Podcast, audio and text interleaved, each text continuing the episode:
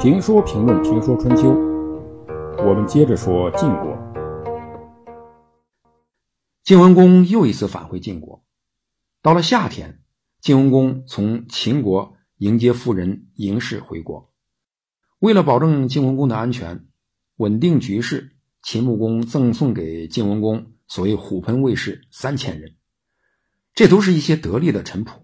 有了这三千个只认重耳的秦国卫兵，晋文公的安全呢就有了保证。当初晋文公有个侍臣叫头须，我们前面提到过，是专门管理财物的。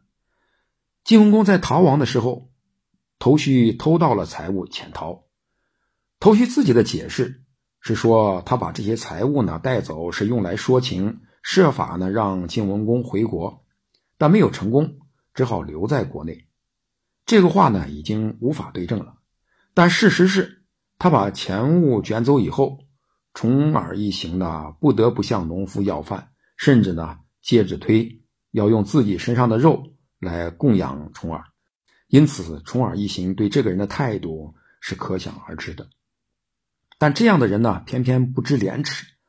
看到晋文公回国继位，就亲自来请求晋文公接见。晋文公正在洗头，听说头须求见，怒气冲冲地说：“这个人偷走我的钱物，使我一无所有，不得不在魏曹两国讨饭。今天还来见我，不见。”守门人按照晋文公的命令，不放头须入宫。头须问道：“主公一定是在洗头吧？”守门人很惊异，说：“你怎么知道？”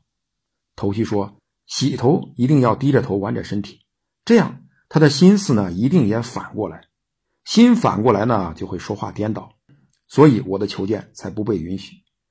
主公既然能容忍伯狄，以避免吕醒、西瑞二人之难，难道现在就容不下我头须吗？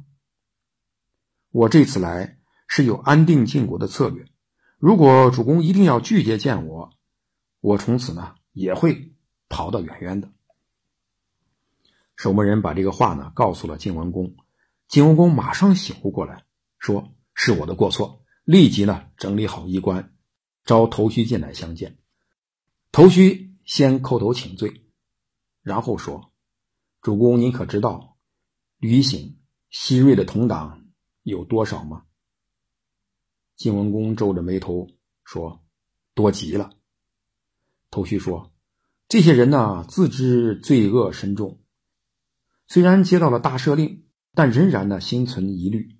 主公应该想办法，尽快的使他们安定。”晋文公说：“那有什么办法使他们安定呢？”头绪说：“我偷走了主公的财物，使您遭受到饥饿，我的罪行，国人都知道。”如果主公出行的时候让我给您驾车，让全国人耳闻目睹，都知道主公不念旧恶，那些人的疑虑呢就消失了。啊，晋文公一听好，这个办法好，然后就以巡城为名，让头须为自己驾车，张扬的在城里巡视。果然呢，吕醒的同党见到后都放心了，说。头须偷走了新君的财物，现在新君呢还用他驾车，那何况别人呢？看来呢，这个大赦令呢是真的，用不着疑虑了。所以从此以后，谣言都平息了。晋文公仍然让头须掌管仓库资财。很多的时候呢，人们并不重视语言，而是看重行为，不是听你说什么，而是看你怎么做。晋文公对头须的做法就是这样，它起到了语言所不能达到的效果。